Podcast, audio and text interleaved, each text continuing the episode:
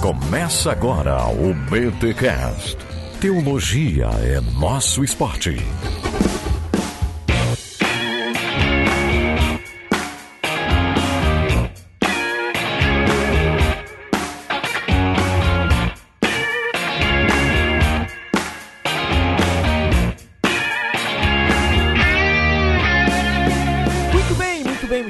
Começa mais um BTcast do número 353 extra. Eu sou o Rodrigo Bibo e se até o New York Times já compartilhou fake news, tranquilo.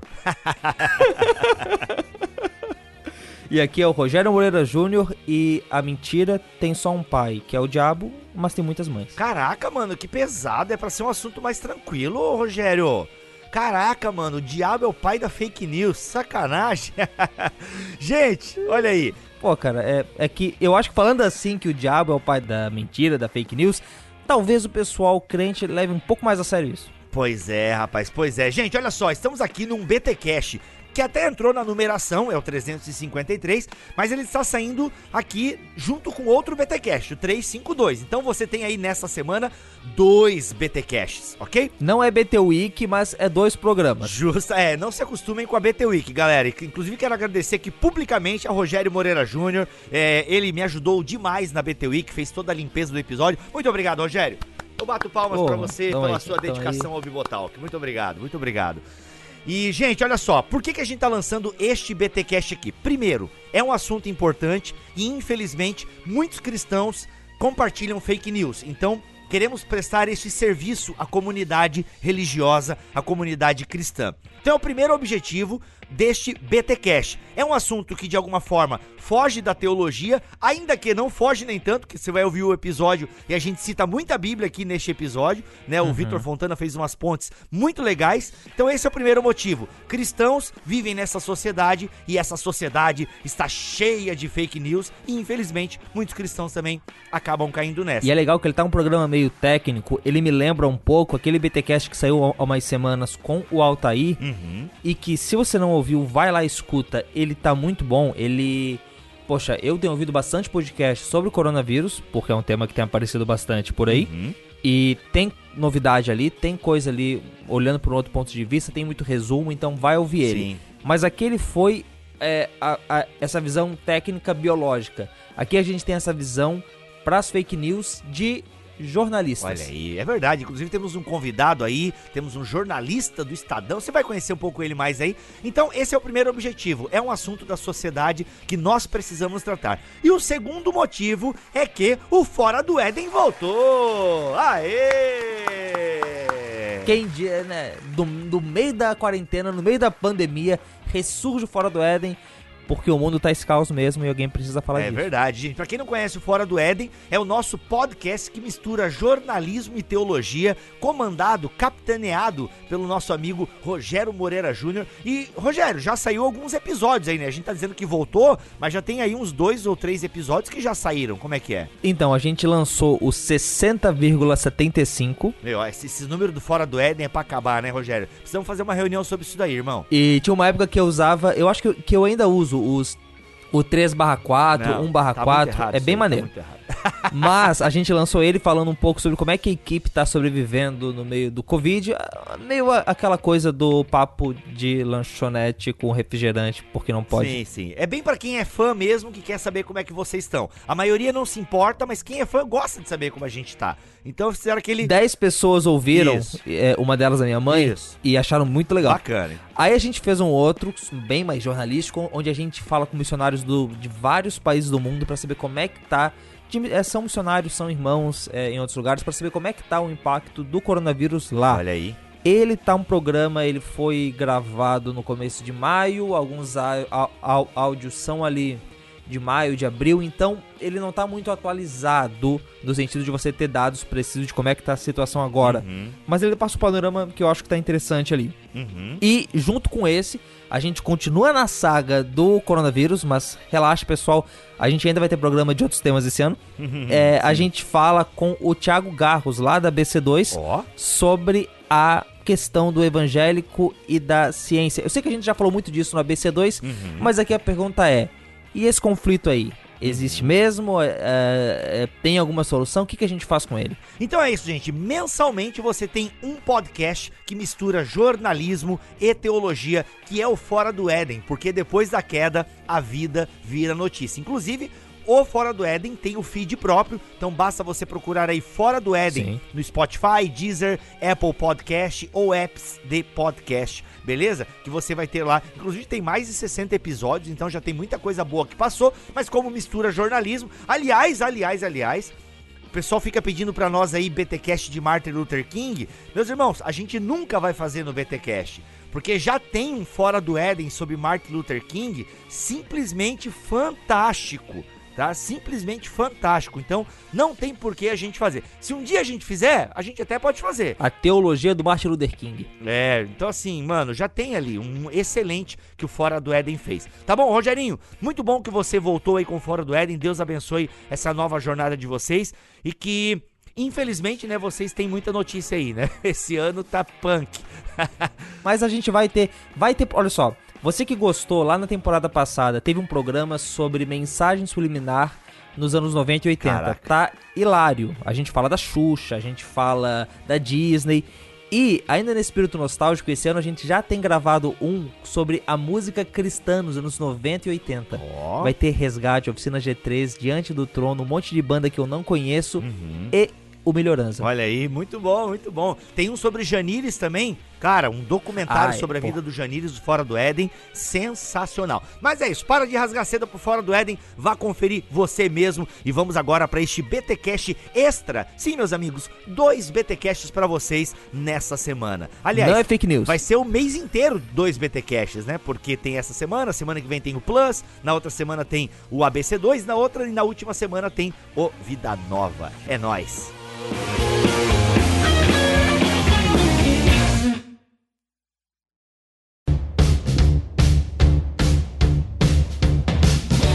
Gente, é isso então. Vamos para essa pauta que é uma pauta que tem chamado muita minha atenção nos últimos dias, até meses, eu diria. Eu pensei, cara, isso tem que vir pro Bibotalk, isso tem que vir pro público do Bibotalk. Aí convidei os meus amigos jornalistas e falei, gente, e aí, quem poderia falar sobre este tema da fake news que tanto tem se falado aí para quem acompanha os jornais, mas tem muitas pessoas que não acompanham os jornais. Afinal, a mídia talvez não seja confiável, mas elas acreditam naquele link que elas receberam no seu WhatsApp ou um- alguém compartilhou algo no Facebook ou em alguma outra rede social. Eu tô falando do Facebook porque é onde tem mais pessoas velhas, mais talvez suscetíveis a isso, não sei, depois vocês me ajudem a entender melhor, mas em alguma outra rede social, mas a grande mídia não. Então, gente, fake news é o tema deste podcast. Victor Fontana está aqui com a gente, Rogerinho também.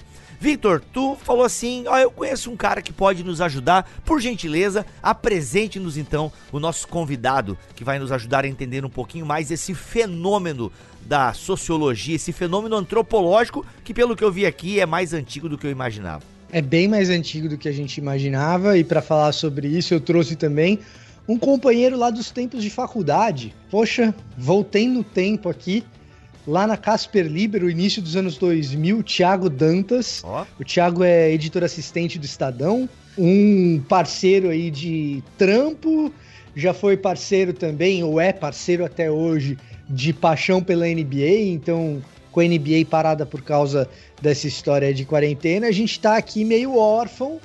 E eu voltando para São Paulo, NBA voltando a acontecer, quem sabe a gente vai assistir um jogo junto, né, Thiago? Bom, tá marcado então, né? Porque a NBA vai voltar. Você sabe disso. Só precisa você voltar agora para São Paulo. é mais fácil a NBA voltar. Do que o Vitor. Ah, não, tá difícil, tá difícil. Ah, ah, que as empresas de transportes me ajudem e o consulado também. No momento da gravação desse podcast, eu estou negociando cotas de container para levar minhas coisas pro Brasil. Caraca, que problemão, hein? Cota de container. Ai, white people problem. Ai, que orgulho. É, é, white people problems. mas- Containers, meu Deus do céu. Ô, traz um iPhone aí, tio. E aí, no momento da gravação desse podcast também, a NBA está voltando já. Mas estão botando ursinho de pelúcia, igual lá no jogo de beisebol, não sei onde que eu tava vendo isso.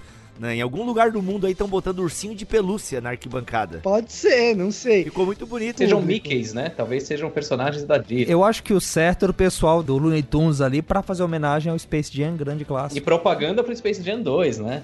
É, mas não vai Pô, poder aí, ó, ser perfeito, Looney Tunes cara. porque é concorrente. Não vai poder ser Looney Tunes porque é concorrente, porque NBA tá voltando na Disney. Pode ter o pessoal da Marvel, então. É, então, pois é. botar- vai ter que botar um boneco do Homem de Ferro ali. Tipo, o LeBron James vai jogar, tipo, basquete com a Moana? Caraca, não. Deixa a Moana lá, mano. Ô, o Maui seria massa, mas tudo bem. Tá, ô, gente. ô, Tiagão, bem-vindo aqui, cara, no Bibotalk, cara. Seja muito bem-vindo. Obrigado por ter aceito o convite do teu brother aí. Pô, obrigado pelo convite. É um prazer falar com vocês, ainda mais de um tema tão importante, né? Que é essa história das fake news. Gente, o tema então é fake news, mas por que que é importante? Quero lançar essa primeira pergunta pra mesa aqui, tá? Por que que é importante nós falarmos aqui no Bibotalk, um portal cristão de podcasts, nós falarmos de fake news? Que evangélico acredita em fake news desde o primeiro século. Caraca, ô Vitor, essa tua. Cuidado pra não dar munição pro inimigo aí, cara. Não, mas é fato. mas é fato. É, por- e por que desde o primeiro século? Porque só tem cristão desde o primeiro século. Antes do primeiro século não tinha cristão, mas fake news já tinha antes também. Ah, tá. Achei que tu ia dizer, não, porque o cristão acredita numa fake news que já começou com a ressurreição de Cristo. É a maior fake news da história. Não, não, mas já tinha cristão que desconfiava da ressurreição de Cristo. Então já tinha fake news de outro lado. O que os, os sacerdotes e os romanos fizeram, aquilo lá é fake news. Ah, Jesus foi alvo de uma fake news, não é isso? Foi, foi alvo, foi alvo de uma campanha de difamação. De uma campanha de difamação, exato. Aliás, já é uma pergunta interessante, né? Fake news, campanha de difamação, são coisas próximas, separadas, mas muito próximas, podem ser a mesma coisa. Uma definição de fake news, né? Tipo, ah, notícias falsas, mas como é que a gente poderia ampliar esse conceito de fake news, essa definição?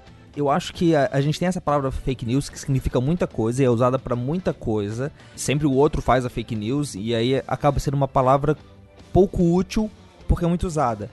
Eu proponho que antes da gente falar das fake news, a gente fale de boato, de tudo isso que existia antes, até chegar ali em 2016, 2017, quando vem a, a fake news moderna, contemporânea, digamos. O que, que vocês acham?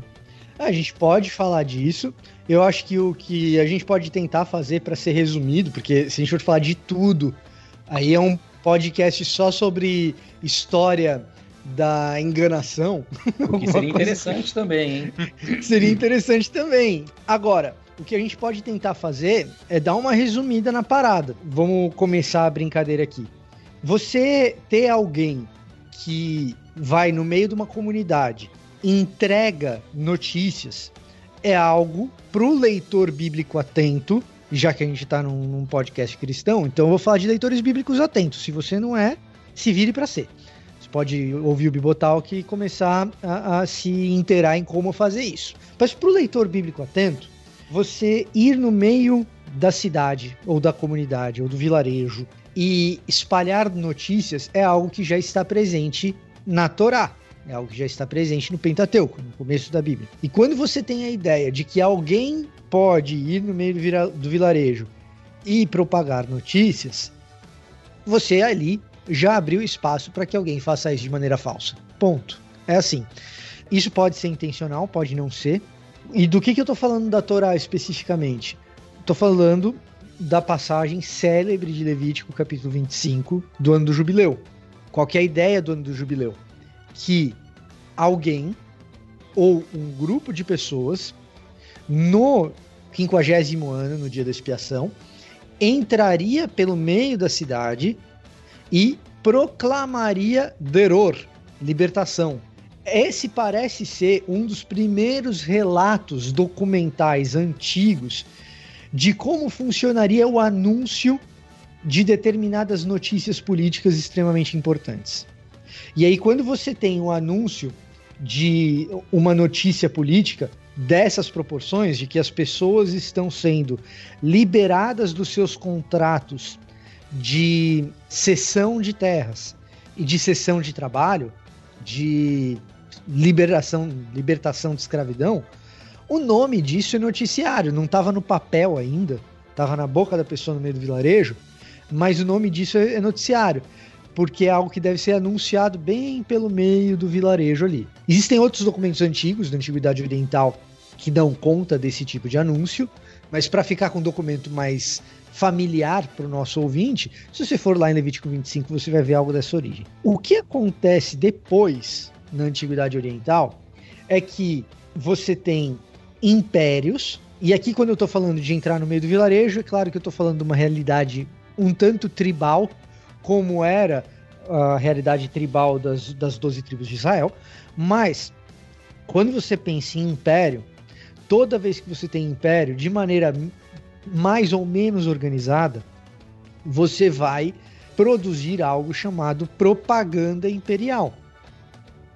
E como parte da propaganda imperial, o noticiário ele é fundamental. Claro que é um proto-noticiário, uma proto-propaganda. A gente só vai conhecer propaganda de fato, do jeito moderno que a gente conhece hoje, com o advento principalmente do regime socialista na Rússia, que a propaganda vai ser melhor pensada e tal, como uma ferramenta muito bem planejada de, de uso de mídia de massa, mas a estratégia de propaganda imperial ela existe, existe usando falsas notícias desde sempre, desde que existe império. Um bom exemplo disso, também para ficar com algo familiar pro leitor de Bíblia que nos acompanha, são as genealogias. Genealogia, ela era um instrumento de propaganda imperial. O que, que a genealogia faz? Confere autoridade à dinastia que está no poder. E como que eu falseio essa autoridade? Eu finjo, por exemplo, que um determinado rei poderoso da antiguidade é antepassado meu, quando na verdade a gente não tem certeza se foi ou talvez nem tenha sido. Então, quando você fala em utilizar de falsas informações para manipular pessoas para que governos se beneficiem, quando os grandes impérios da antiguidade oriental passam a existir, essas ferramentas já começam a ser encontradas. Nem sempre o uso sistemático dessas ferramentas, nem toda genealogia é uma estratégia de falsa informação. Na verdade, a maioria delas parece ser fonte muito crível de informação boa, embora informação boa dentro dos parâmetros do que é boa informação para a Antiguidade Oriental, sem olhar para a Antiguidade Oriental com o olhar do historiador do século XXI ou do século XX, que vai, vai ter outros tipos de parâmetros de como se fazer historiografia, mas o resumo da ópera é o seguinte: tem império, tem propaganda. Tem propaganda imperial, abrir espaço para existir falsa notícia. Falsa notícia com que propósito? dar autoridade ao imperador. Isso acontece na Antiguidade Oriental, isso ganha proporções mais sistêmicas com o advento da Antiguidade Clássica. Quem começa a usar isso de maneira mais sistêmica é Alexandre e os sucessores de Alexandre, com a, o projeto de helenização do mundo. O projeto de helenização do mundo também é um projeto de propaganda, um projeto de propaganda em tese um tanto mais legítimo do ponto de vista da, do tratamento da informação, mas é um projeto de propaganda, e isso desemboca ali no primeiro século com o grande projeto de propaganda da antiguidade, que é a Pax Romana. A Pax Romana, evidentemente, acontece com o uso sistêmico de falsas informações. Ou seja, se a gente for olhar a história da humanidade e do desenvolvimento da sociedade, das civilizações, fake news já está ali, então. já, já, mas sem dúvida. Que sempre que há narrativa, há fake news. E, e, talvez a ferramenta, uma das ferramentas mais poderosas que a humanidade produziu foi, foram as narrativas. Né? Uhum. A gente organiza nosso, nossa história e aproveitando o gancho do Vitor, organiza de repente histórias oficiais, né? Essas contadas pelos detentores do poder por meio de narrativas. Quando o Vitor fala sobre as genealogias, esses reis, esses imperadores estão criando narrativas para eles mesmos, né? Uhum.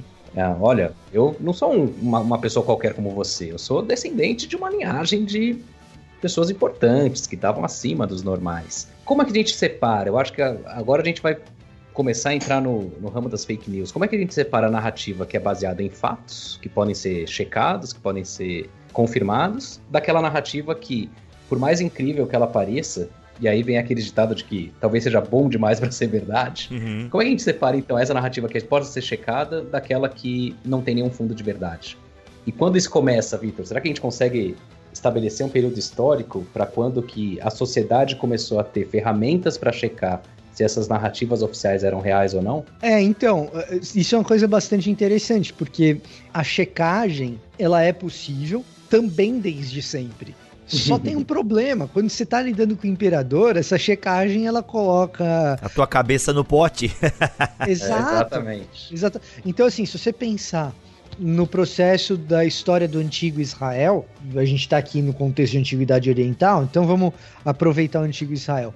O que, que é o profetismo em Israel? O que, que é a figura de Elias, de Eliseu, se não checadores de narrativas que estão colocando em xeque a narrativa de Jezabel e de Acabe, por exemplo, entendeu? Isso existe desde sempre. Só que o que, que acontece?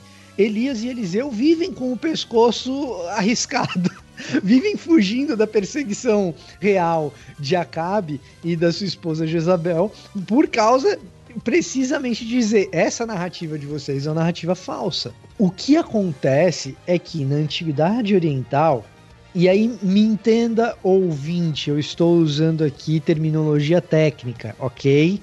Não me condene por usar terminologia técnica, tá? Mas na antiguidade oriental esses conflitos de narrativas e de checagem de fatos, eles se davam num ambiente de pensamento mágico. Quando você tem dentro da antiguidade oriental uma disputa entre elementos conflitantes de narrativas, o fator decisivo para a definição da narrativa verdadeira era a ação sobrenatural da divindade de quem eu estava defendendo. Uhum. Então, quando você olha para o Êxodo, a disputa é essa, é uma disputa de narrativas. Você tem a narrativa do faraó, você tem a narrativa de Moisés.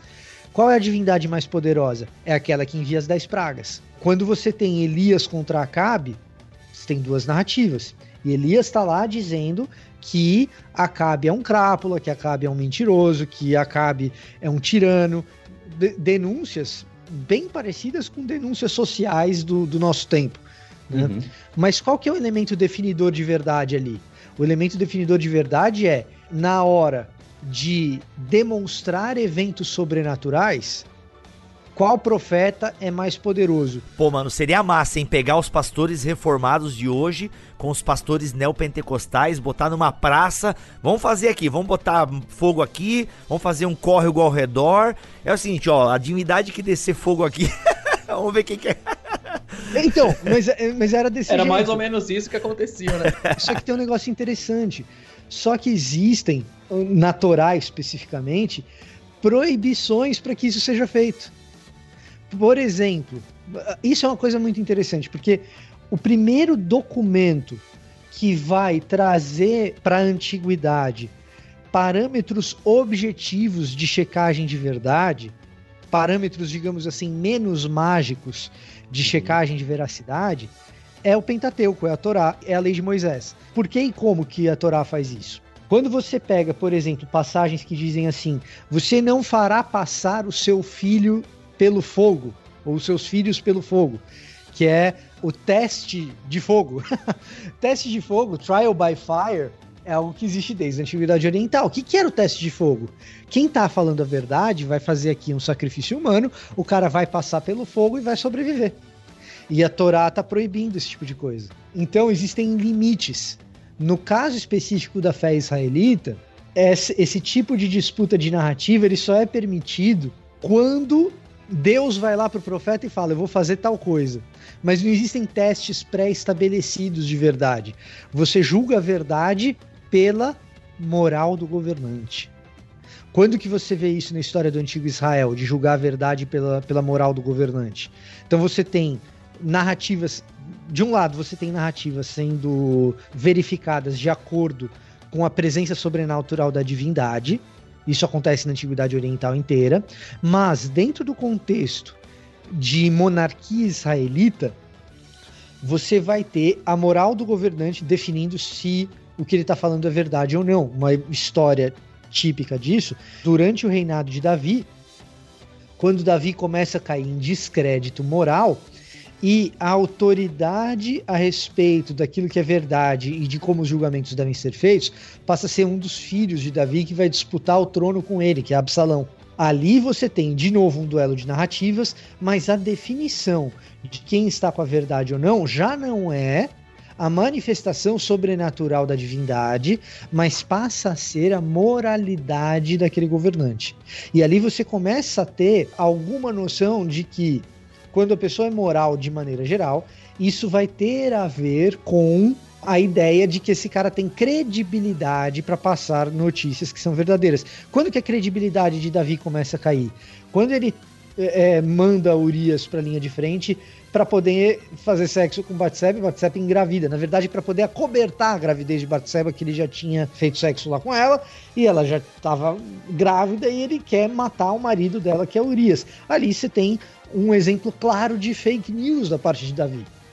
Davi tentando propagar fake news no meio do povo tal, a credibilidade dele começa a cair ali. Então, essas coisas existem desde que o mundo é mundo. Agora, a checagem de fato de todos esses elementos, ela passa a ser muito mais possível quando membros da sociedade como um todo passam a ter acesso à produção de informação. Quando a produção de informação deixa de ser monopólio do Estado.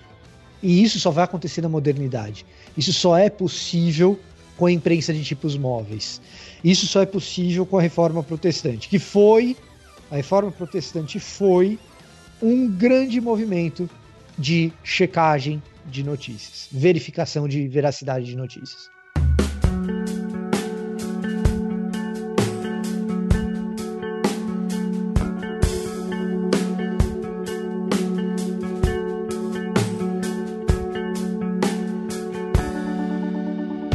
Agora, o advento da imprensa de tipos móveis, que faz com que um número maior de pessoas possa não apenas checar, mas colocar na rua informação que seja contraditória àquilo que o governante coloca na rua, que o Estado coloca na rua, não significa que a própria imprensa também não tenha produzido informação falsa segundo as suas próprias agendas. Aliás, a gente tem história disso nos Estados Unidos, a gente tem história disso na Grã-Bretanha, na Alemanha. Ou no Brasil também, né? Porque é muito engraçado quando você ouve assim que, ah, aquele jornal lá tem uma tendência mais à esquerda, ah, aquele jornal tem uma tendência mais à direita e tal. Aí, porque, é, por exemplo, é, conflito de narrativas ou guerra de narrativas é um termo que até nós que não somos jornalismo, a gente tá ouvindo por aí, né? Cara, isso aí na verdade é uma disputa de narrativa. Tipo, é quem é como se quem contar, quem berrasse mais alto ou quem contasse a história mais legal, ou tem essa parada que o Victor trouxe ali usando, né, os exemplos bíblicos, mas quem tem mais moral, digamos, perante o povo, não, esse cara, eu confio nesse cara. Esse cara é como a gente, eu confio no que ele fala, né? Mas o que o cara fala pode ser uma tremenda besteira, mas o cara tem um capital moral, né, aos olhos dos seus seguidores. O cara tem um capital moral, então aquilo credibiliza a fala dele, mesmo que ela seja errada. Eu não sei qual é a impressão de vocês, mas quando eu ouço pessoal hoje falando de conflito de narrativa e da imprensa, como agora, certo, a gente deve olhar com cuidado para ela, parece um pouco como se a sociedade tivesse, ou se uma grande parte da sociedade tivesse, nos últimos anos, acordado para algumas coisas que estão aí há muito tempo. Por exemplo, a própria ideia da fake news. A palavra em si, ela começou a, a aparecer mais depois de 2016, durante o período da eleição do Trump, ela foi muito usada. Aí depois a gente entrou no período aqui no Brasil de eleição. Fake news também voltou a aparecer em tudo quanto é canto. Mas é uma coisa que existe há muito tempo e que tem, tem vários tipos, né? Várias coisas a, a gente pode chamar de fake news. Como, por exemplo, ter jornal que comete erro de apuração é uma coisa clássica. E erro de apuração, no caso, é no que vai escrever uma coisa acabar errando ali na hora de escrever mesmo, acabar não ouvindo a fonte certa, acabar não fazendo, não entrevistando todas as pessoas. Um caso clássico disso é o do boi mate. Você já ouviu falar disso, Bibo? Não, só do chá. É um caso clássico na, na história do, do jornalismo, uma matéria que saiu na Veja falando que os cientistas alemães E se, e, se, e se é um cientista alemão que falou alguma coisa, então tá certa, né? Aliás, a fake news começa muito com isso, né? Cientistas alemães descobriram que. Começamos com o manual da fake news. Se fala cientistas, provavelmente tá errado. Vai atrás. Quando é, é, é uma coisa séria, fala de qual universidade que é, mas fala também que é só Oxford, Harvard, assim do nada, talvez também seja. Mas então, a matéria que saiu na Veja dizia que você misturando o gene do boi e do tomate através de raios elétricos, uma coisa assim, você criava uma fruta que tinha o gosto da carne e o gosto do tomate. Caraca, mano, o paraíso das pessoas veganas. Eu acho que não, porque tinha a célula do boi ali. Ah, tá. Mas essa matéria saiu na Veja. E, e, e, o que ela era de fato? Ela era uma matéria que saiu num periódico científico num primeiro de abril um dia legal para você né, postar coisas e saiu na Veja com infográfico e tudo. Caraca, mano. Erros de apuração, eles acontecem, sabe? Existem erros que se dão por má vontade, pelo desejo de manipular a narrativa? Tem. Uhum. Tem coisa que é simplesmente um erro de apuração, que a pessoa ela não foi atrás e acabou publicando a barrigada, no jargão jornalístico, uhum. tem. Tem bastante disso. Uhum. E tem também aquelas coisas que são.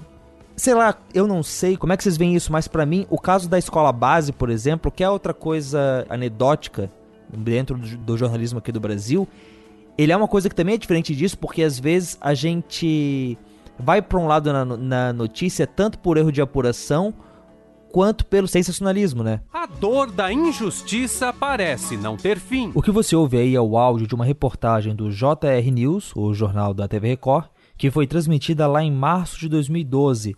18 anos depois do caso da escola base. A mulher que chora é Paula Millen, uma das proprietárias da escola base.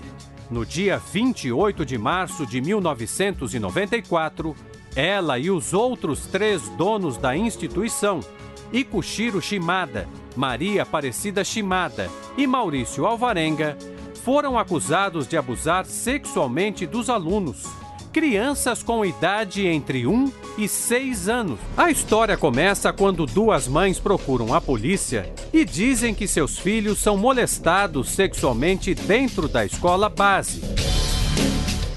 O delegado Edélcio Lemos passa a investigar a denúncia e, mesmo sem provas, convoca a imprensa e consegue virar os holofotes para o caso, batizado de Escola dos Horrores. Assim, os principais veículos de comunicação do país e a polícia promovem um julgamento dos quatro proprietários e de Saulo e Mara Nunes, pais de um aluno. A notícia ganhou repercussão nacional e provocou o fechamento da escola base. Revoltados, moradores do bairro da Aclimação depredaram o imóvel e as casas dos proprietários da escola. Apedrejaram, roubaram. Foi uma bagunça, né? Eu nunca vou esquecer que quando começava a denúncia aparecia na televisão falando os monstros da escola.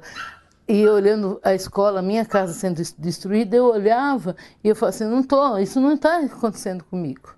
As investigações do caso, que completa 18 anos nesta semana, afastaram todas as suspeitas e nada ficou provado contra eles. O delegado Edélcio Lemos continua na ativa. Nós tentamos falar com ele, mas agora o policial manda dizer que não fala com os jornalistas. Os inocentes não conseguem superar o trauma. Maria Aparecida Shimada morreu de câncer em 2007 Ikushiro e Maurício não gravam entrevistas. O advogado deles, Kalil Abdala, conta que ambos estão em depressão.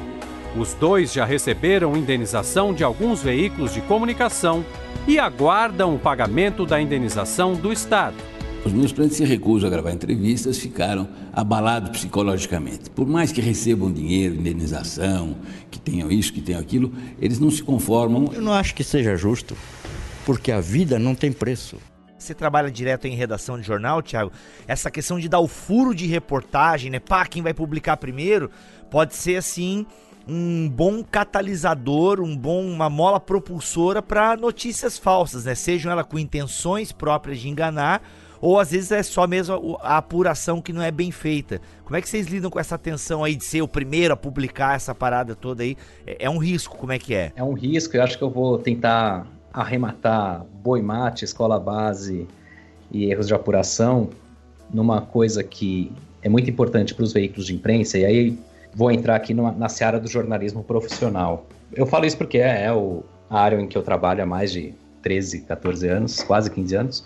Então o jornalismo ele é uma coisa que pouca gente conhece de fato, mas muita gente comenta. Todo mundo tem alguma algum comentário, né? Pô, esse jornal é ruim, ah, esse programa de TV, esse telejornal é chato, esse apresentador é não sei o quê. Mas pouca gente sabe de fato como que o que acontece nos bastidores e o que que leva as pessoas a escreverem tal matéria ou publicarem tal reportagem na TV. Uma coisa que é muito importante para o jornalismo profissional, e isso é o que difere o jornalismo profissional do jornalismo amador, é que os veículos de imprensa e os jornalistas que trabalham com isso como sua profissão, eles seguem uma série de normas, de regras e de métodos para evitar erros.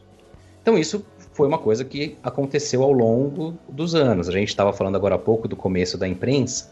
Naquele momento, você não tinha ainda um arcabouço de regras que delimitava o que era ou não o jornalismo, o que é uma reportagem, o que é um artigo opinativo. Essas coisas foram sendo desenvolvidas conforme o tempo, né, ao longo do tempo.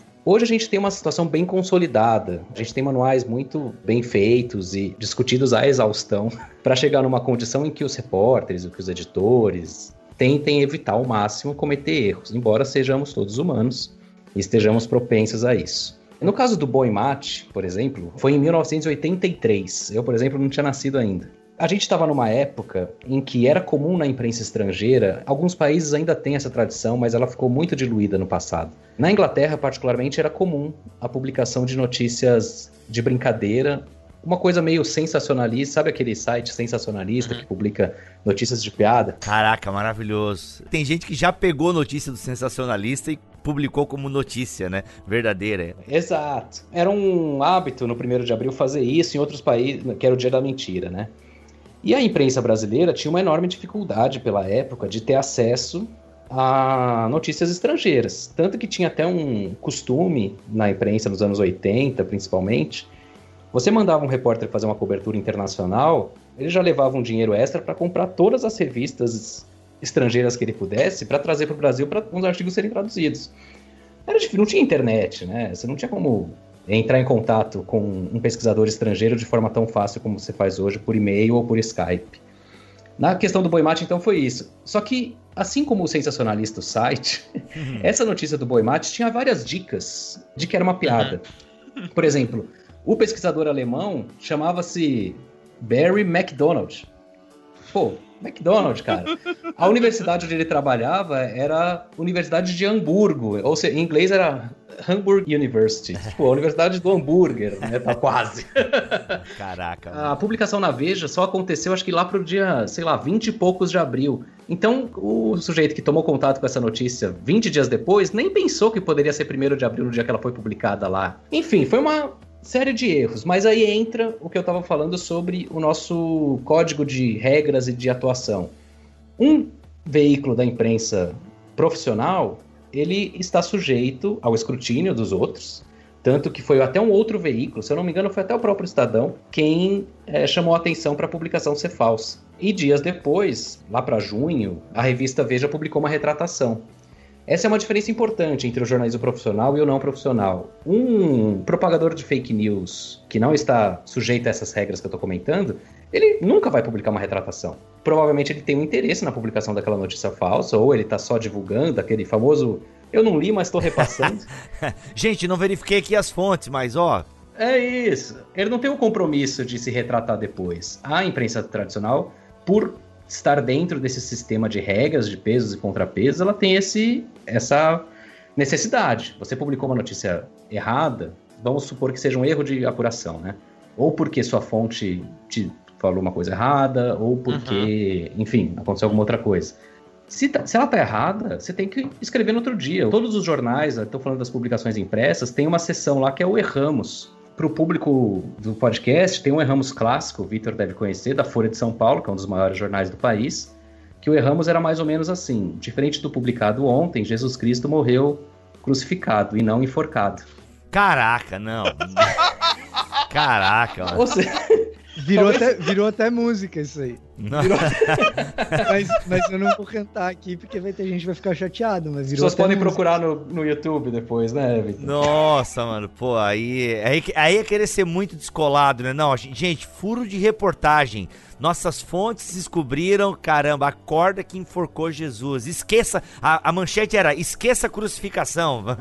Não, e o pior é que era uma informação que estava no meio do texto. Foi um erro de, de, de digitação. Sei lá, a pessoa esqueceu. Não sei, Tem um assim, branco. Não, não, a pessoa esqueceu, não. Ô, não vem defender a classe, Thiago. Ô, mano. Ó, Talvez seja a história. mais conhecida do mundo, né? Como é que Cara, não, Não, pô, assim, se o cara botasse um crucificar. Pô, não tem. Cara, não dá, cara. Pô, a cruz é, mano. O Osés não fez um gol contra como se fosse atacante?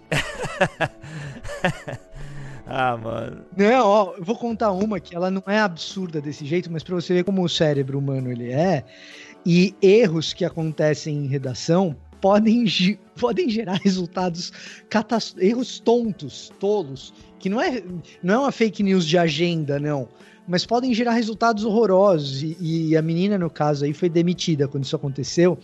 Eu trabalhava na, na redação do Metro e que é um jornal de, de distribuição gratuita que tem, eu não sei onde você está ouvindo no Brasil se tem isso, mas é um jornal muito grande, gente, que tem muito alcance. Na cidade de São Paulo, distribuição gratuita, distribui no Farol e tal, e é do Em outras capitais também, né, Vitor? É, Em outras capitais também. Ele é um jornal do grupo Bandeirantes e ele tem, ele tem muito alcance. Então, um erro ali pode provocar um problema, e provocou nesse dia. Ia ter Bienal do Livro. A pessoa que estava fazendo a matéria, por algum motivo, dentro da matéria, ela dá a data certa da Bienal, e em algum outro lugar no corpo do texto, ela erra por um dia. Ela diz que começa um dia antes do que realmente começava. Isso passa pelo revisor, isso passa pelo editor, aí chega o capista. O capista vai lá e dá manchete no jornal, primeira página, com a abertura da Bienal, e a informação que ele pegou no corpo da matéria foi justamente da data errada. Então, o metro deu em primeira página, naquela, naquele dia, que a Bienal começava na quinta-feira, quando começava na sexta. E aí, um monte de gente foi lá. Assim, tinha centenas de pessoas na frente do, do prédio da Bienal, esperando a Bienal abrir, quando na verdade só abria no dia seguinte. Por que, que ela errou ali? Só quem tá dentro da cabeça dela para saber. Quando isso passa pela revisão, a o revisor tá ali olhando erro de gramática, erro de ortografia, e às vezes um probleminha desse de conferência data, né? de informação, de dado, passa batido, passou batido por todo mundo, chegou na primeira página, chegou na primeira página, deu esse tipo de estrago, entendeu? Então tem muito erro de jornal que ele acontece dessa maneira. E isso eu tô falando de um jornal impresso. Quando eu cheguei para trabalhar na Gazeta Esportiva, onde eu conheci a maior parte dos amigos em comum que eu tenho com o Thiago, quando eu cheguei na Gazeta Esportiva, o André Rosa, que era subeditor, que era meu então chefe, virou para mim e falou assim: Olha, Vitor, nós estamos procurando aqui pessoas que tenham o texto pronto. Imagina você chegar para um estagiário e falar assim: o seu texto não vai passar por revisão, ele vai direto para publicação. E isso é o jornalismo de internet. O primeiro dia que eu cheguei, eu cheguei para trabalhar na Gazeta Esportiva durante a Copa do Mundo, porque um cara tinha desistido. No meio da Copa do Mundo 2006, eu entrei para trabalhar no jornalismo esportivo. O meu subeditor chega e fala assim: olha, você tem que ter muita atenção porque ninguém vai revisar teu texto, teu texto vai direto pro ar. E se for pro ar com erro, vão chamar a sua atenção, você vai tomar bronca, etc. Nós aqui procuramos pessoas com texto pronto. Dentro de uma redação relativamente pequena, como era da Gazeta Esportiva, e que você consegue controlar muito bem quem você contrata, é uma realidade.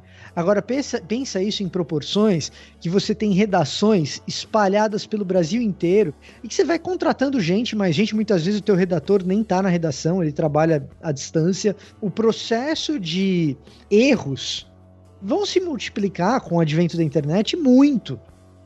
E esse erramos, ele vai ser muito mais frequente e às vezes mais constrangedor. Esse de Jesus foi enforcado é absurdo e constrangedor, mas vai, cara, vai acontecer um monte de coisa. Vão chamar Caetano Veloso de Chico Buarque, vão dizer que a água do mar é marrom, é, vão dizer que a mulher foi criada primeiro. Eu tô vendo aqui na Folha, eles até fizeram uma página, né?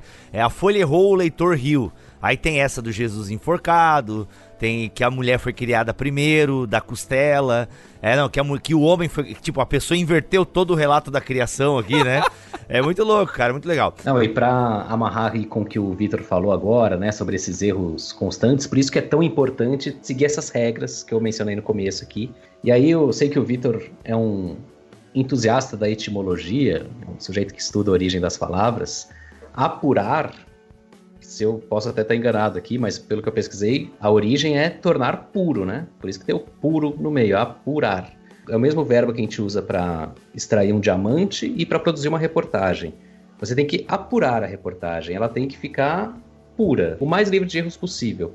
Como eu faço isso? Então, sei lá, o Vitor soltou o exemplo de um jogo da Copa do Mundo. Aquilo é um fato, né? Se quem fez o gol foi o, sei lá, Neymar, você não tem como dizer que quem fez o gol foi o Alisson certo? Você, todo mundo assistiu aquilo. Obviamente isso pode acontecer, mas é um fato. Você viu ali e escreveu. Pô, quem fez, fez o gol foi o cara. Agora imagine uma notícia que envolve uma questão que não, não tá aos olhos de todo mundo, que poucas pessoas sabem. E aí eu vou tentar fazer a ligação com o caso da escola base que o Rogério citou agora há pouco. Uma investigação policial, ela é cheia de meandros, ela tem momentos ali de informações de bastidor, então pode ser que um repórter tenha um bom contato na polícia, já tenha feito reportagens lá com o delegado X, esse delegado tenha uma abertura com o repórter e possa passar coisas. Só que aí você começa a se perguntar assim, eu acho que esse é um, é um mantra do jornalista, do repórter, do editor, de qualquer função que ele exerça, que é o seguinte: quem está me falando o quê e por qual motivo? Por que, que esse delegado está me contando essa história de que o professor pode estar envolvido num caso de escândalo sexual? Eu consigo checar isso com alguma outra fonte? Não, não consigo. Eu só tenho uma fonte que fala isso. Cara, pelos manuais de jornalismo, se essa fonte não está dando nome, não está falando em on, não está dando a cara, você não deve publicar. Uma informação em off, que é essa informação que chega sem eu dizer quem me falou, sabe aquela coisa? Ah, fontes do palácio disseram que o presidente vai fazer tal coisa. Pessoas ligadas à investigação disseram que não sei o quê. Pô, se você não sabe quem é, você tem que confirmar isso com umas três pessoas diferentes. Mesmo que nenhuma delas deu nome, mas essas versões são conflitantes, poxa, então é melhor não publicar, né? Por que eu vou publicar uma informação que vai ser desmentida no dia seguinte? Eu apurei, ouvi de três pessoas diferentes a mesma história. Essas pessoas não têm interesses em comum, elas não são conhecidas. Vamos supor, no caso de uma investigação policial, eu confirmei a mesma informação com o, o, delegado e o advogado. Poxa, são pessoas que estão do lado oposto da investigação. E as duas falaram a mesma coisa. É uma informação segura, posso publicar.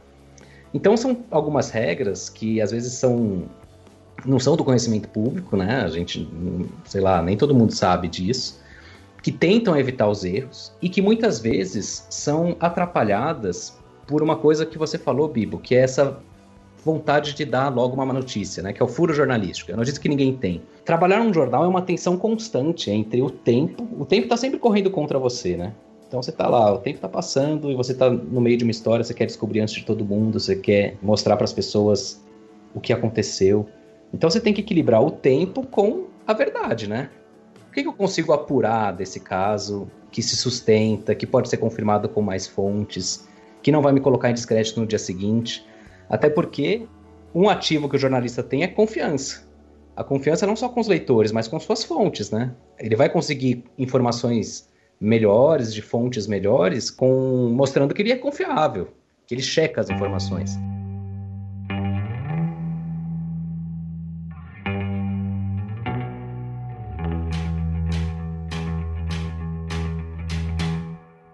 Ô Tiago, quando a gente olha para o passado, a gente consegue mensurar um pouco mais a dimensão das coisas e consegue apurar melhor os fatos, porque justamente não tem essa pressão da manchete, do furo de reportagem. Sim. E o Rogério falou numa parte da fala dele ali, ah, da questão que a palavra ficou mais conhecida é, no contexto de eleições, né? Sim. Tanto eleições americanas quanto ah, brasileiras, né? Uhum. O que, que a gente pode falar para nossa audiência que não, isso aqui tá comprovado, foi uma propagação de fake news. Ó, isso aqui é um clássico modelo de fake news de algo que foi criado para manipular uma narrativa. O que, que a gente consegue dizer aqui, Thiago? Que vai ser muito difícil alguém dizer, não, mas o que, que a, gente, a, gente, consegue dar um, uma prova assim bem interessante, bem palpável para nossa audiência? Olha, Bibo, do mesmo jeito que surgiram, sabe que os movimentos históricos são sempre ondas, né? Então, do mesmo jeito que surge de um lado pessoas interessadas em propagar fake news, surge de outro pessoas interessadas em combatê-las, né? Então há uma série de iniciativas do mundo inteiro que oferecem guias para as pessoas checarem as informações para saber se elas são verdadeiras ou falsas. Inclusive no Brasil, bom, existe um projeto internacional que chama First Draft, primeiro esboço, digamos assim, primeiro rascunho, que é uma iniciativa internacional de combate a fake news. Eles ofereceram um guia internacional para jornalistas e para o público leigo sobre como lidar com informações falsas na internet. No Brasil, essa iniciativa se transformou num consórcio com mais de 20 órgãos de imprensa profissional, chamado Comprova. O Comprova, ele faz o quê? Ele tem o apoio do Facebook e do Google para receber e recebe também de público em geral, mas ele recebe notícias que estão sendo muito divulgadas na internet. E aí, por meio de trocas de redações, então, o que no Comprova, por exemplo, chega lá uma notícia assim: Mulher diz que se curou da Covid-19 comendo alho. Teve uma notícia disso recentemente. Eles distribuem ali em duas ou três redações, então pega um jornalista da Folha de São Paulo, um jornalista do Gazeta do Povo de Curitiba, um jornalista do Diário do Nordeste de Natal. Os três juntos vão apurar essa informação, vão verificar por meio de várias estratégias. Aquela notícia tem uma foto. O Google oferece um serviço que chama pesquisa reversa de foto. Em vez de colocar a palavra, você põe a foto no Google e ele vai falar onde essa foto já apareceu. E aí você consegue descobrir, por exemplo, nossa, essa foto foi de uma notícia de 2012 sobre uma mulher que, sei lá, teve um filho e não que se curou com alho, sabe? Bom, esse já é um indício de que essa notícia é falsa. Sim. Isso aí, ô, pô, sabe o que tá falando isso aí, cara? Sabe com quem que eu aprendi isso aí? Acho que a maioria dos ouvintes conhece um site chamado E-Farsas. Uhum. Eu não sei, ó, agora eu vou falar aqui, né? Eu, eu, a grande pergunta é, meu, e quem, e quem vê se o E-Farsas tá errado, né? Era grande, o, os usuários do site sempre brincavam com isso. Tá, e quem verifica se o E-Farsas não tá também numa farsa, né? Porque, cara, o que tinha de corrente de e-mail, que eu era que eu já mandava o link do E-Farsas, tipo assim, galera, não tem nada de sequestro, não tem nada de doença e não sei o que, papapá.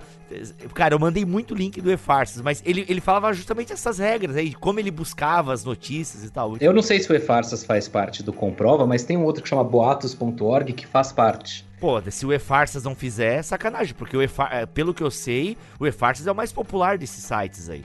É muito. É, o Gilmar, acho que é o cara que cuidava do site, cuida.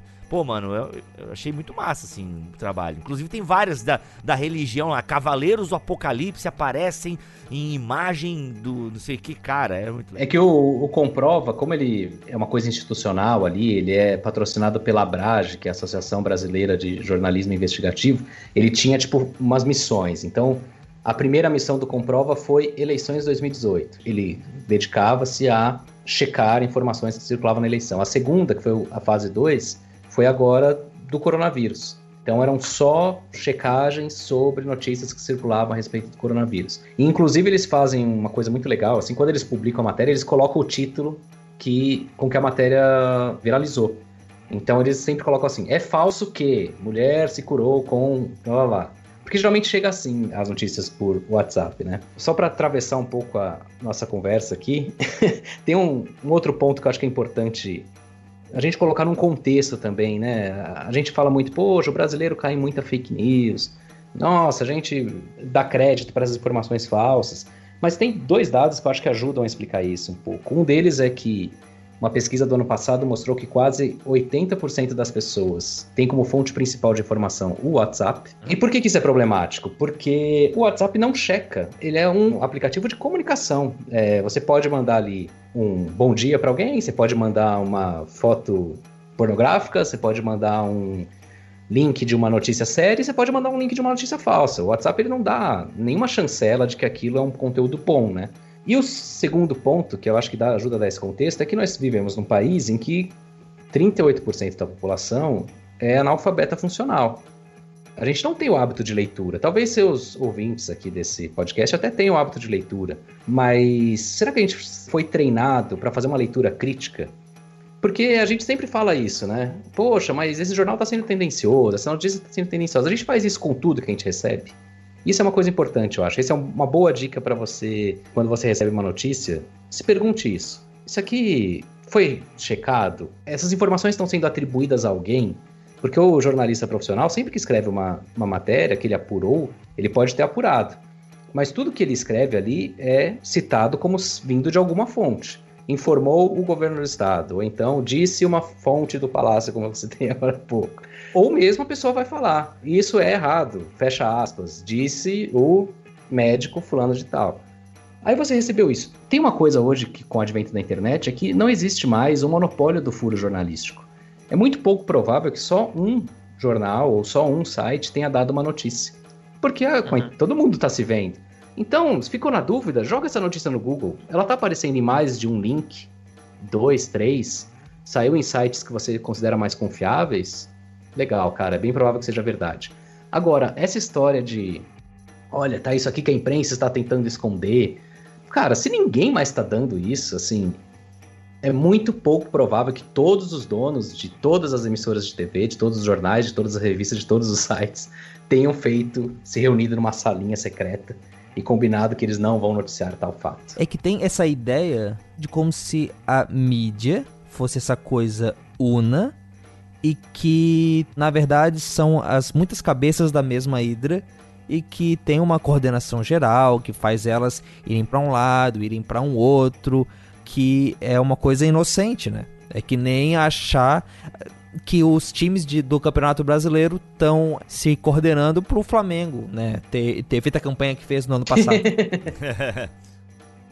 e não foi isso? Pelo contrário, o Covid que é o esquema para parar a campanha do Flamengo. É isso que tem que ficar é. claro.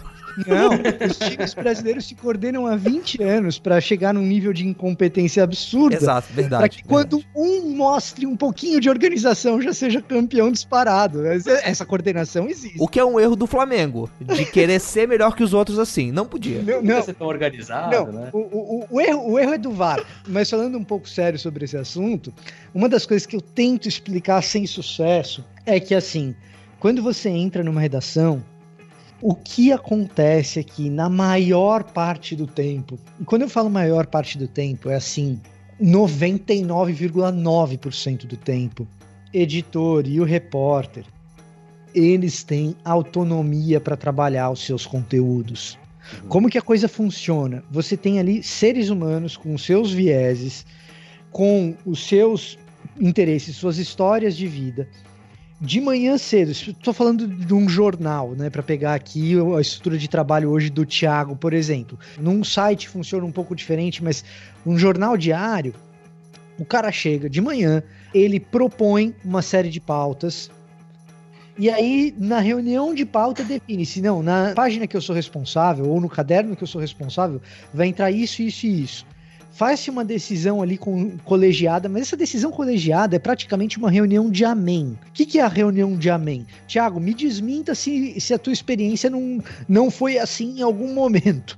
Mas assim, você chega lá na reunião de pauta, você é editor de, uma, de um determinado caderno, você fala assim: olha, gente, no meu caderno hoje vai entrar isso, isso, isso, aquilo, outro. Todo mundo olha e fala: ah, tá, interessante, podia botar isso também ah, isso aqui não sei se é interessante por causa disso, blá, mas na maior parte do tempo é, ah, beleza, aí passa para outro caderno. Aí o cara que é do caderno de esportes fala, não, vai entrar isso, isso, beleza. Aí passa pro de economia, o de economia fala, ah, vai entrar isso, isso, isso, dá, beleza, tal. E, e é isso, é uma reunião de amém. É porque, Vitor, o, esse, o que eu falei sobre regras e sobre procedimentos já tá tão introjetado nas pessoas que elas vão oferecer coisas que elas sabem que estão bem apuradas e que estão sem exato, exato. falhas, né? E aí o que acontece? Nos anos que eu trabalhei em redação, no Terra, no UOL, no Metro, que é do Grupo Bandeirantes, sabe quantas vezes alguém chegou para mim e falou: Olha, essa pauta aqui é melhor não? Eu devo ter trabalhado milhares de pautas. Uhum. Né, porque foram vários anos trabalhando, tal, talvez na casa de dezena de milhar. Porque a internet você trabalha um monte de pautas todo dia. Sabe quantas vezes a pessoa veio e falou para mim, hum, essa pauta aqui é melhor não? Quantas vezes eu recebi uma restrição de cima em relação a algo que eu estava trabalhando? Uma. Uma. E sabe quantas vezes alguém chegou para mim e falou assim: olha, de lá de cima veio uma matéria assim, assim, assim, que você tem que trabalhar por causa disso, disso, daquilo? Ah, uma agenda oculta. Não, o chefe mandou eu trabalhar por causa disso? Zero. Então, assim, essa é a minha experiência, é uma experiência anedótica, mas que claro. tem um espaço amostral muito razoável. Muito uhum. razoável. Tá. Ô, gente, desculpa interromper vocês aí. Ô, Thiago, me ajuda aqui. Eu me distraí um pouco aqui, gente, porque descobri um caso de Covid no meu condomínio. Aí fiquei um pouco preocupado, eu dei uma desligada aqui. É, nossa, que já tô tentando descobrir qual é o bloco. É, checa direito, hein? Porque pode ser uma informação Pois falsa. é, não, é, o síndico acabou de mandar no. Ele recebeu no WhatsApp, é verdade. É, o, ele acabou de mandar no, na lista de distribuição. Tem que ver se é só um caso suspeito, se já fez o exame, se já teve contraprova. Pois é, enfim, tem tantas variantes, né? Você vê, seria assim numa redação. Imagina que você é o repórter. Você chegou para mim, que sou editor, e fala assim: descobri que teve um caso de Covid no meu apartamento, no meu condomínio. Eu ia perguntar: peraí, mas tem o exame? Não, não tem. Cara, como é que a gente vai publicar matéria sem o exame?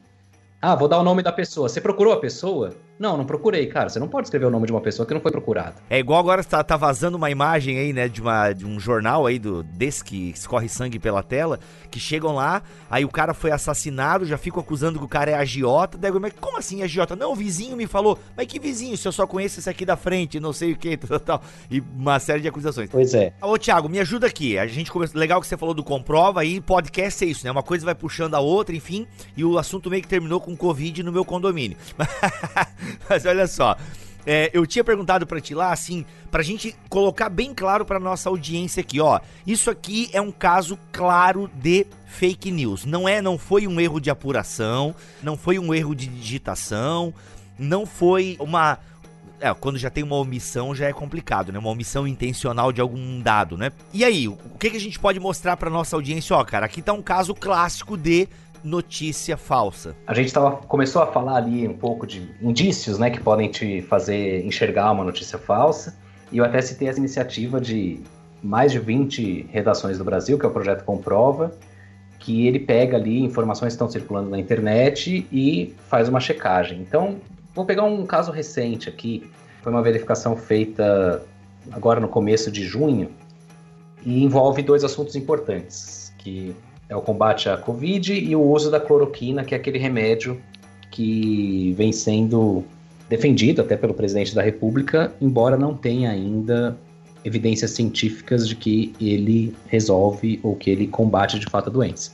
Olha só que interessante, era um site ali que chama Paraná Agora, Agora Paraná, na verdade, e ele tem todo o layout, um layout muito parecido com o de um site tradicional, tipo um G1, UOL, enfim, outros todos.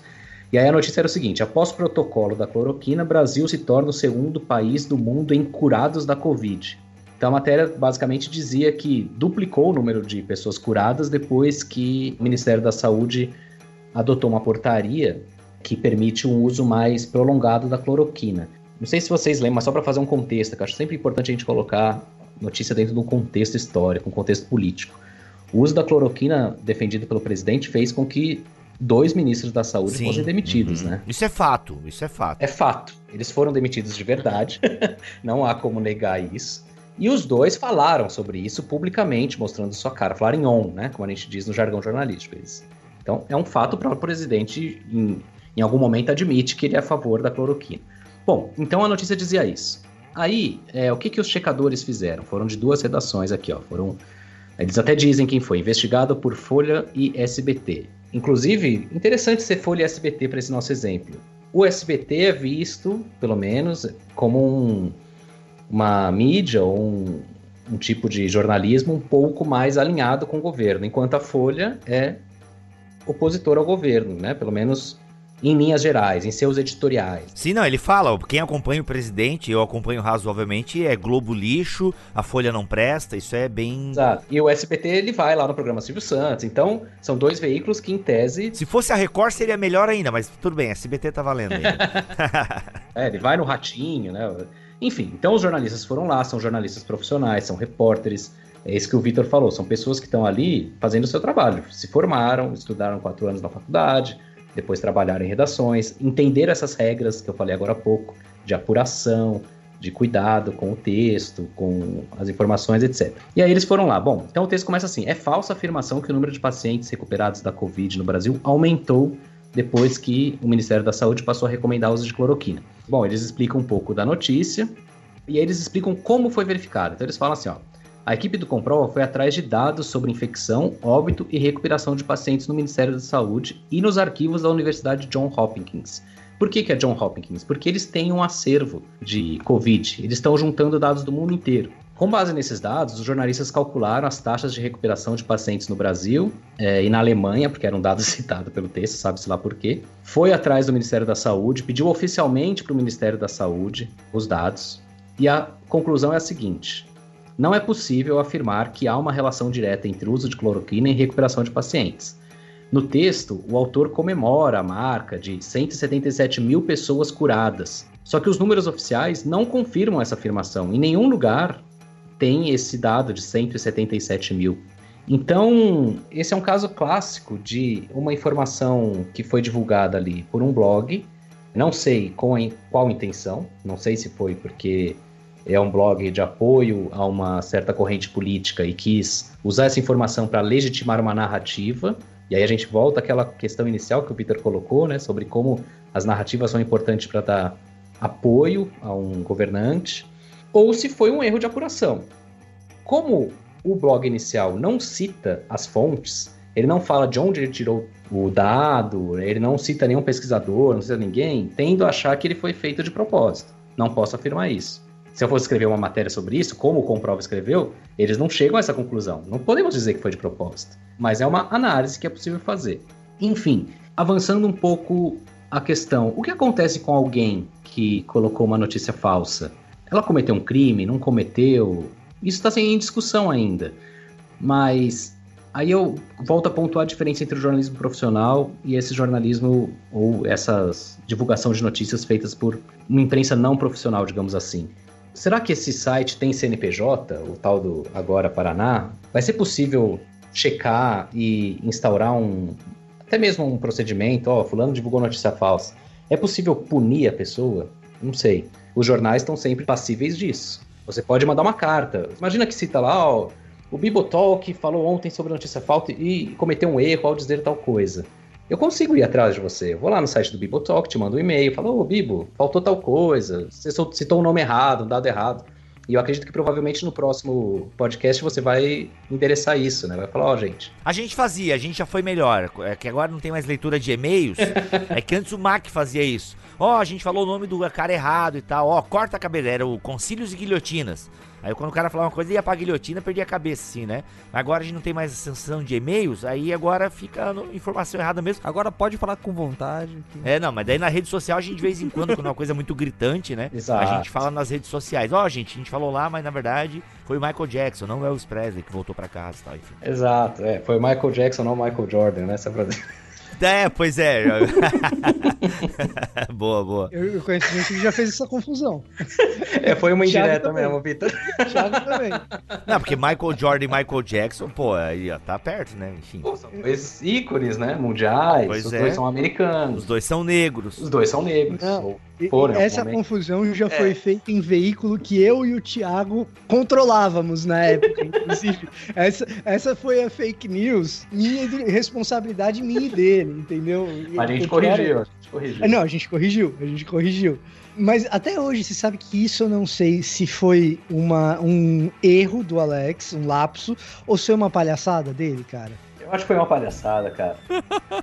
É, é, porque assim, era uma notícia sobre o Michael Jordan e a Lauren Jackson, que é uma jogadora de basquete. Eu e o Thiago tivemos um site de basquete, nós dois e mais alguns outros sócios. E uma das pessoas que trabalhava com a gente fez uma inversão. Em vez de falar sobre a Lauren Jackson e o Michael Jordan, falou sobre a Lauren Jordan e o Michael Jackson. Por que o cara fez isso? A gente não sabe até hoje. Se foi lapso, se foi dislexia ou se ele tava brincando com a gente. Mas enfim, tivemos que corrigir.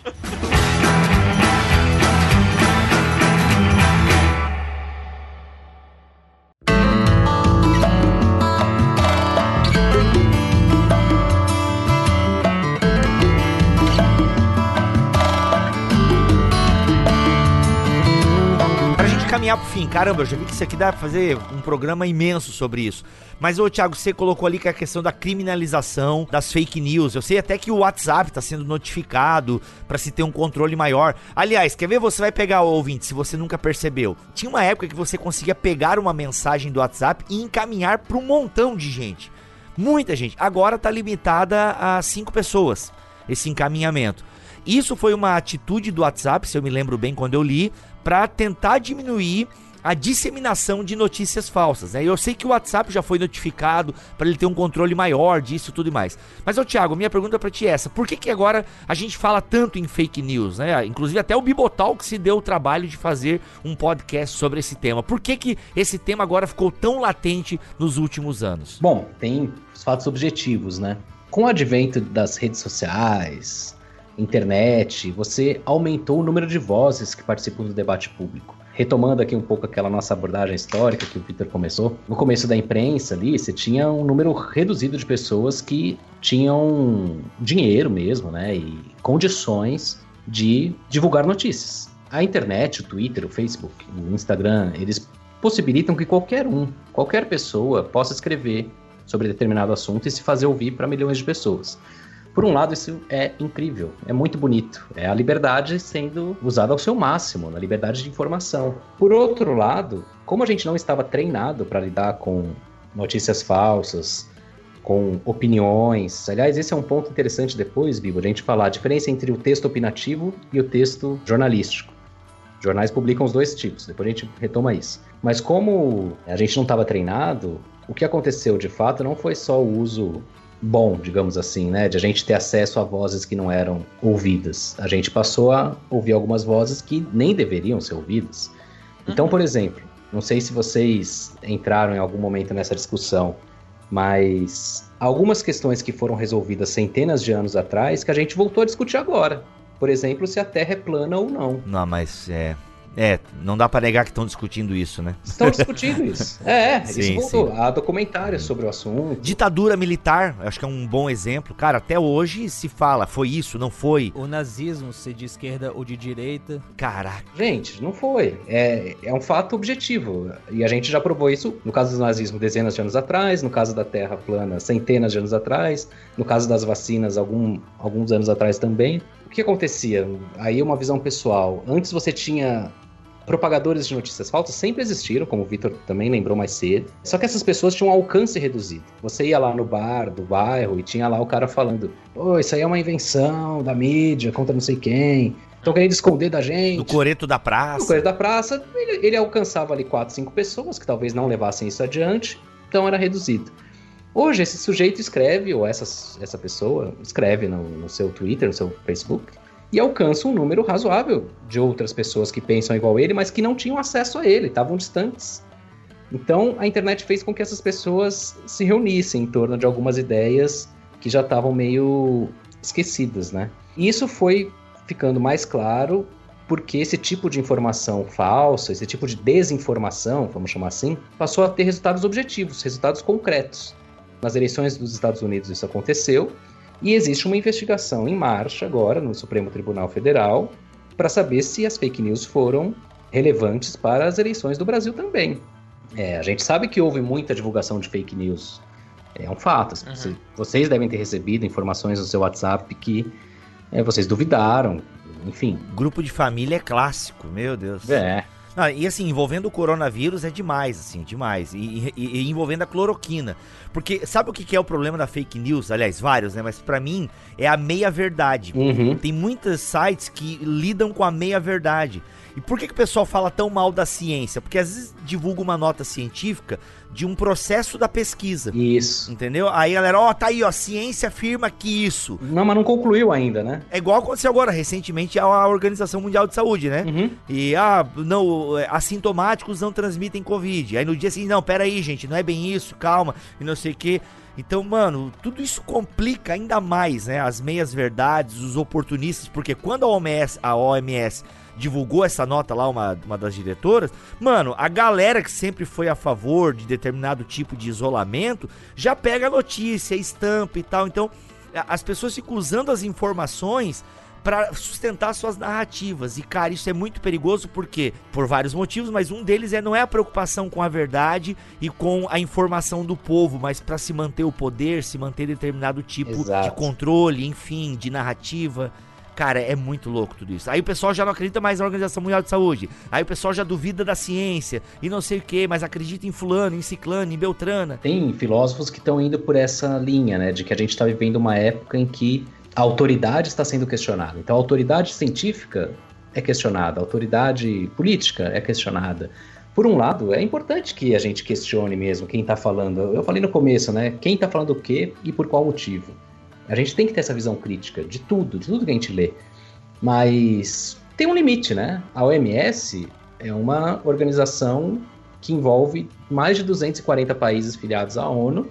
E assim, é crível que esses 240 países, entre eles alguns que, que são de matizes políticas completamente diferentes, é crível que eles todos estejam juntos num complô e que só um, um presidente no mundo inteiro esteja certo.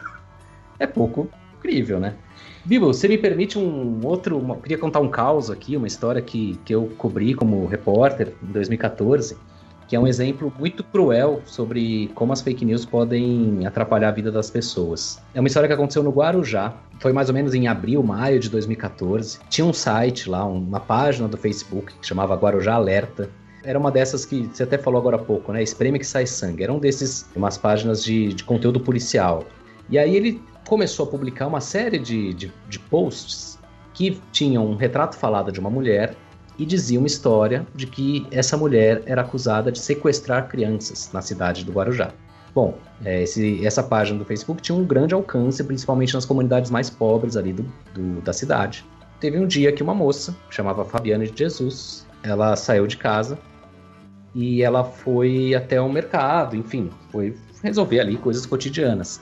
Na saída do mercado, ela viu uma criança, ela estava saindo com uma cesta de frutas ali, com uma, as compras dela da semana, e ela ofereceu uma banana para uma criança ali que estava sentada no chão, enfim, não sei se era uma criança de rua ou não, mas ela ofereceu.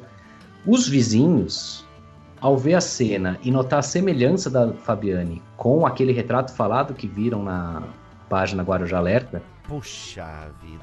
Cara. foram para cima da mulher e espancaram a Fabiane até a morte. Ah, mano. Ela não foi só espancada, ela apanhou de umas 20 pessoas, jogaram o corpo dela numa, num, num canto, passaram com moto por cima. Foi uma coisa horrível. E foi filmado. Nossa, sadismo, Foi né? filmado. Nossa. As pessoas que participaram desse linchamento filmaram, para depois compartilhar na internet. Depois, com o tempo, a apuração, né? A gente, eu, eu particularmente apurei pessoalmente essa matéria, outras, outros colegas jornalistas também. O que, que a gente descobriu? A foto que o Guarujá Alerta divulgava não era de uma mulher suspeita de sequestro de crianças no Guarujá. Era de uma mulher que havia sido presa no Rio de Janeiro Nossa. por uma tentativa de homicídio. Ou seja, não tinha nada a ver com a história. Em outro ano, dois anos atrás, antes. Caraca. Outro ponto: nenhuma delegacia do Guarujá tinha registrado sumiço de crianças. Ora, se você tem filho e o seu filho é sequestrado, a primeira coisa que você faz é ligar para a polícia. Uhum. Nenhuma delegacia do Guarujá tinha registrado, ou seja, esse crime não existia. Nenhuma pessoa tinha sequestrado crianças no Guarujá. A Fabiane de Jesus não era mulher do retrato falado e ela nunca tinha cometido nenhum crime. Ela era uma moça que era casada e tinha dois filhos, duas filhas, uma delas bebê. Ficou órfã. Ah, mano. Não, não, mano. não. Então eu acho que isso é importante para mostrar como que uma ao divulgar uma notícia que você não checou, que você não tem certeza que é verdade, olha até onde pode chegar. Pode chegar ao caso de cometer um homicídio, uma pessoa perdeu a vida por causa de uma notícia falsa. A gente tem um linchamento virtual também hoje, né, Thiago? Desculpa te cortar, mas é que agora eu tava acompanhando que tem um youtuber aí famoso sendo acusado de pedofilia. Só que, cara, a prova que estão divulgando é uma conversa de WhatsApp ou sei lá, direct de alguma rede social. Mano, isso é muito fácil de forjar. Até eu que não sei mexer no Photoshop, eu consigo forjar um tipo de coisa assim, usando o paintbrush, entendeu? Exato. E aí, cara, tá tendo. Eu não tô aqui defendendo o youtuber, tá? Você que sabe da história, não tô defendendo ele, mas é que, por enquanto, a justiça não se manifestou ainda. Então deixa a galera investigar, Exato. entende? E se for comprovado o caso de pedofilia, enfim, de qualquer outra coisa que ele está sendo acusado, aí, se você acha que é necessário ter um linchamento virtual, beleza. Mas pelo menos linche eh, se você acha que isso é importante fazer, mas, cara, pelo menos com base numa investigação. Uhum. E aí, cara, é incrível, assim, porque casos como o dele já aconteceram antes, depois provaram que não é. Sim. Só que, mano, tem gente que não aguenta o linchamento virtual e acaba cometendo suicídio, como já ouvimos casos e tal, porque. É, a, a internet, cara, é isso, né? Humberto Eco falou, não, alguém me ajuda aí que, que é mais inteligente, que eu só acho que lembro, mas eu vou citar, eu nunca lembro. mas ele fala que a internet deu voz pros idiotas, né? Então é que antes, é como você falou, é, você acha que parafraseou Humberto Eco, né? O cara antes ele tinha ali a mesa do bar, ele tinha os parentes ao redor da mesa. Agora não, agora ele tem uma rede social e, depende, e as coisas às vezes vão longe, né? Então, assim, a gente tem que tomar muito cuidado com as informações, cara, porque elas podem ser mentirosas. E aí a gente ajuda, né? No afã de mostrar que somos detentores da moral e dos bons costumes, onde já se viu esse pedófilo. Mas, cara, tu tá acusando o cara com base num perfil que divulgou uma conversa. Mas peraí, entende? Pode ser verdade, mas pode ser muito mentira. Entende? E aí você tá aí, caraca, mano, é muito. Igual essa mulher, mano. Que história triste isso, velho. O Thiago falou sobre as redes sociais, eu acho que isso está ligado com um maior sentimento de repúdio ao jornalismo tradicional, a tal grande mídia. E aí você junta essas coisas e assim, uma coisa é a gente olhar para alguém que realmente nos fornece um produto mal, a gente buscar um- uma opção e ter de fato um produto melhor. Você comprava. Tinha um celular de uma marca e agora você está comprando de outra e é um celular melhor. Mas o que a gente está vendo é. De fato, o jornalismo ele tem erros, a gente falou deles ali em cima, a gente mostrou como que ele pode ser tendencioso e eu acho que todo mundo que trabalha dentro do jornal vai ser muito tranquilo em afirmar os nossos erros, em afirmar que a gente não é perfeito. Mas aí você troca isso por uma informação que não é checada, que não tem ética. Por exemplo, nesse caso aí do Guarujá, ainda dá pra a- a apontar pro site que começou a divulgar isso. Mas quantas fake news a gente não vê aí circulando na internet que sabe-se lá de onde que nasceu e sabe-se lá, sabe, você não tem prova nenhuma, você não tem nenhum motivo pra acreditar naquilo, mas você continua acreditando porque se isso não tá na mídia é porque a mídia não quer que eu saiba, porque eu recebi pelo WhatsApp, quem me mandou disse que foi um amigo dele. Esse é o argumento, mano. Ô, alguém, alguém, desculpa te cortar, Rogerinho. É, eu vou cortar mesmo. Desculpa, eu, é, eu vou cortar. o nome do podcast é Bibotalk, cara. Você pode cortar, cara, pô. É verdade, né? Mas, não preciso, mas eu não preciso ser babaca só porque tem meu nome, né? Não é que tu falou e eu não quero esquecer, mas alguém comentou, não sei se foi o Vitor é, ou o Cacau, acho que os dois passaram pela mesma situação, me ajuda aqui, Vitor. Que foi lá, mostrou pro cara que o negócio é errado e a notícia continua lá. Ah, E um respondeu: Ah, mas essa é a sua opinião. Tipo, o quê? Não, mas eu tô mostrando pra ti que essa notícia que você publicou, ela é falsa. Tá aqui, ó. O veículo A, X e Z estão dizendo que isso não é verdade. Ah, mas essa é a opinião deles. Caraca, mano, porque a grande mídia não quer saber, como, como você falou aí. Que esse é o argumento que a galera usa. Tem um exemplo, Bibo, disso daí que eu acho fantástico aqui dos Estados Unidos, porque esse fenômeno é um fenômeno global. E eu recomendo muito que as pessoas conheçam e leiam mais profundamente as coisas que o Guilherme de Carvalho tem escrito sobre isso. É o Guilherme de Carvalho, tá, gente? É o, é o Carvalho bom. Até porque o outro acredita em terra plana, né? E o Guilherme de Carvalho é da ABC2, acredita na terra normal mesmo. Outra conversa. Mas assim, a crise de confiança das pessoas com a imprensa, na verdade, não é com a imprensa apenas, é com as instituições. E isso é problemático, com as instituições de maneira geral. E a gente vê nesse movimento de revoltas recentes do racismo aqui nos Estados Unidos, acontecia um negócio aqui nos Estados Unidos muito interessante, lamentável, mas muito interessante, que é o seguinte: a CNN é acusada pelos policiais de serem pró-manifestação e pelos manifestantes de serem pró-policiais. E aí eu penso, ou a CNN é tão ruim que todo mundo odeia, ou ela é tão imparcial que ela incomoda os dois lados. Talvez as duas coisas juntas. Chegou num ponto de, no mesmo dia, no mesmo dia, de manhã cedo, policiais em Minneapolis prenderam repórteres da CNN por nada. Eles foram lá e prenderam um repórter e a equipe inteira foram presos por nada, por absolutamente nada. Tem um vídeo na internet da prisão inteira, vocês podem assistir, vocês vão ver que os policiais foram lá, escolheram um grupo de reportagem da CNN para simplesmente prender uh, cenas de Coreia do Norte em pleno Estados Unidos. E no mesmo dia à noite, os manifestantes foram até a porta da CNN em Atlanta para depredar a CNN. Então, assim, a crise que a imprensa vive é uma crise de confiança nas instituições de maneira geral. E a imprensa tem o seu lado de ter feito besteiras ao longo da história. Esse caso, inclusive no Guarujá, é um caso que envolve imprensa de grande mídia, fazendo absurdos. Como foi imprensa de grande mídia que fez ET Bilu, foi imprensa de grande mídia. É, vocês estão lembrados do ET Bilu? Foi imprensa de grande mídia que fez ET Bilu. Ah, mas existe uma diferença entre imprensa e entretenimento na televisão.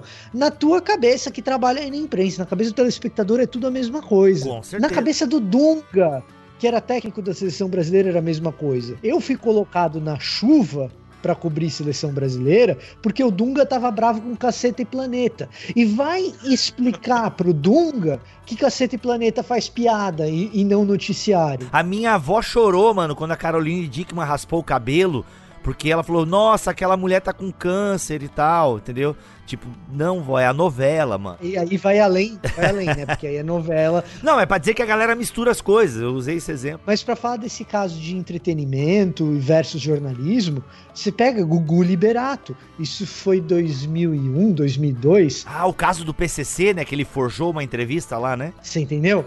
Então alguém vai falar, ah, não, mas é entretenimento, não é jornalismo e tal.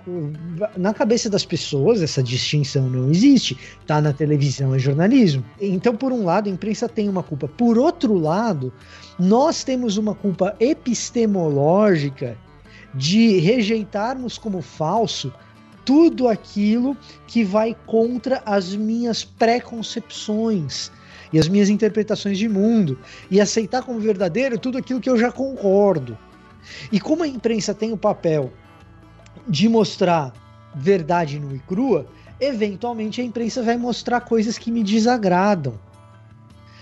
E ao mostrar coisas que me desagradam, automaticamente eu chego e falo assim: tá vendo? Esses caras da imprensa são contra mim. Não, esses caras da imprensa não são contra você, eles só estão dizendo o que está acontecendo. Se o que você acredita é uma bobagem, sinto muito, a culpa é sua. É, é, simples assim. Se o que você acredita é uma bobagem, e a maioria das pessoas acredita em algumas bobagens, ou todas as pessoas acreditam em algumas bobagens, na verdade. Então, não é privilégio seu, ouvinte, acreditar em bobagem. Todo mundo acredita em alguma. Mas a responsabilidade de acreditar em bobagem é minha. E quando alguém vai lá e me mostra que o que eu acredito é uma grande idiotice, eu tenho que ser humilde e dizer: putz, fui um idiota ninguém gosta de, de, de ser informado de que acreditou numa idiotice. Agora, se todo mundo começar a deixar de acreditar que existem tipos diferentes de inteligência, ah, porque todo mundo tem que ser incluído, porque todo mundo é inteligente de um jeito e tem tipos diferentes de inteligência. E começar a entender que, na verdade, talvez isso exista, mas o que a gente tem certeza é que existem tipos de burrice e todo mundo é burro de alguma maneira, você vai se sentir menos mal. Todo mundo é burro. A prova disso é que você vê aquele mesmo cara caindo na mesma burrice toda vez toda vez o cara comete a mesma burrice. Então, se você admitir que você é burro, não é porque todo mundo é burro, então, quando alguém te confrontar com uma informação, talvez você chegue e comece a suspeitar um pouquinho mais de si próprio. Chama modéstia, humildade, faz bem, é bíblico.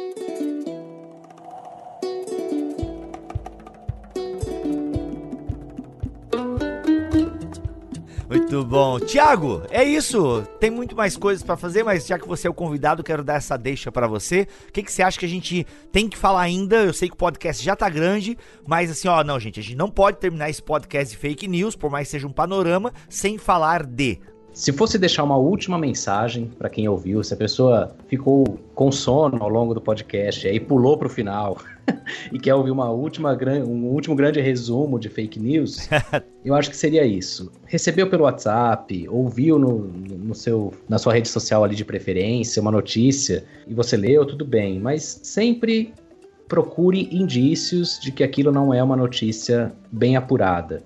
Esses indícios são a notícia está assinada ou não, você consegue jogar o nome dessa pessoa no Google, ele é um jornalista mesmo.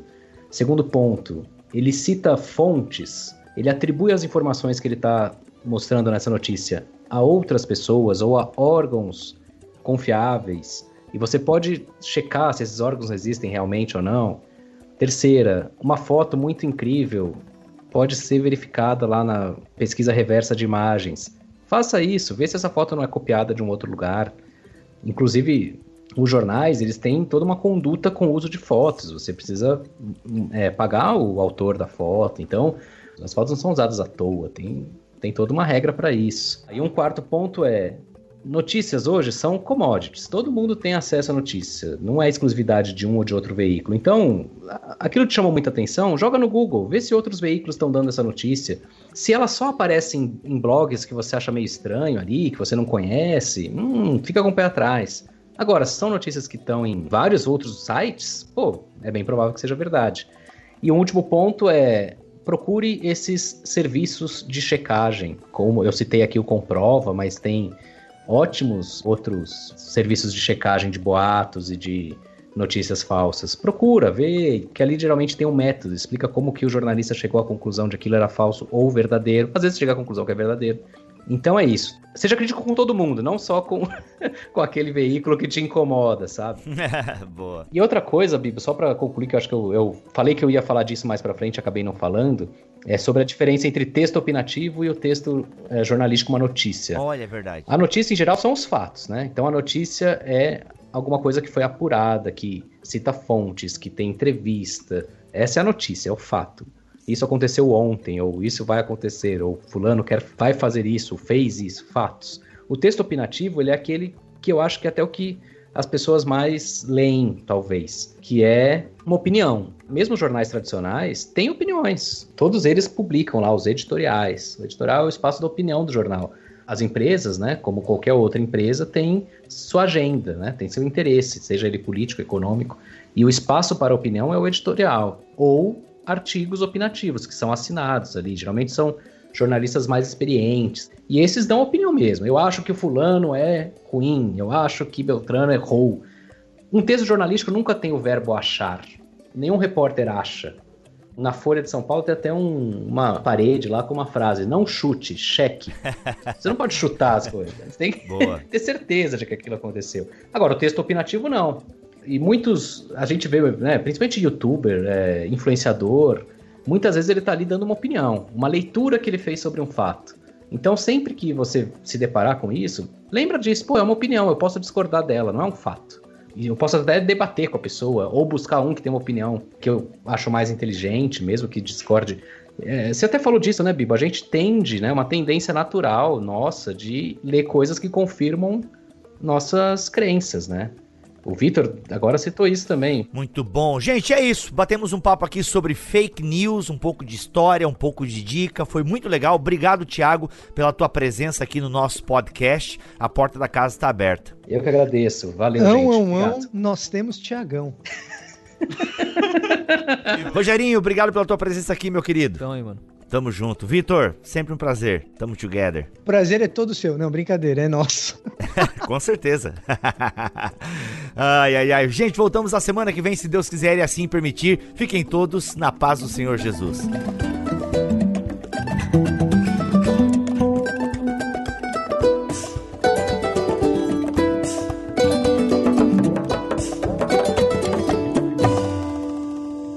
Este podcast foi editado por Bibotalk Produções.